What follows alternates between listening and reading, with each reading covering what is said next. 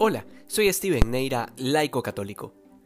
Una de las dimensiones de las que participamos por el hecho de ser bautizados es el de ser profetas como Cristo lo fue. Y esta es una dimensión del cristiano que es fundamental para cumplir la misión que se nos ha encomendado de anunciar el Evangelio a toda criatura. Pero ¿qué sucede cuando esta misión, que debería ser ineludible para cualquier bautizado, se ve truncada por el demonio del silencio? Aquel demonio que dejó mudo al hombre que nos presenta el Evangelio de hoy ¿Qué sucede cuando nos volvemos incapaces de ser testigos, de ser profetas de la verdad en medio de un mundo decadente y sin alma, de un mundo sin vida porque le falta la verdad, le falta Dios? Recuerdo hace años en una clase de la universidad en la materia de historia de las civilizaciones, la profesora empezó a atacar a la iglesia abiertamente, incluso burlándose de aspectos devocionales de la fe católica. Evidentemente, al ser una situación inaceptable, respondí con frontalidad y a partir de eso se cambió el tema.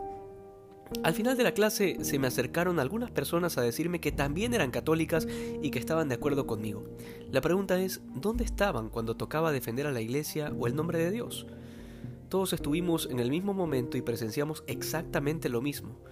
Y qué grande hubiera sido el testimonio de fe para aquella profesora si no hubiera sido un católico, sino todos los católicos del salón. Debe quedar claro que nuestra fe por naturaleza debe ser anunciada en los tejados y no reducirse al silencio. Y la finalidad de esto no es ganar un argumento o quedar bien delante de la gente, sino dar testimonio público de la fe que profesamos, del Cristo en el que creemos y de la salvación a la que Dios nos invita a todos. Sobre todo porque mucha gente está alejada de Dios y de la iglesia por ignorancia, porque les dieron una mala catequesis o porque definitivamente tienen algún resentimiento personal con Dios o con la iglesia. Pero nuestro testimonio puede ser ocasión de que vuelvan a la fe. Esa es parte de nuestra misión el Señor nos pide anunciar la verdad sin miedo y por amor.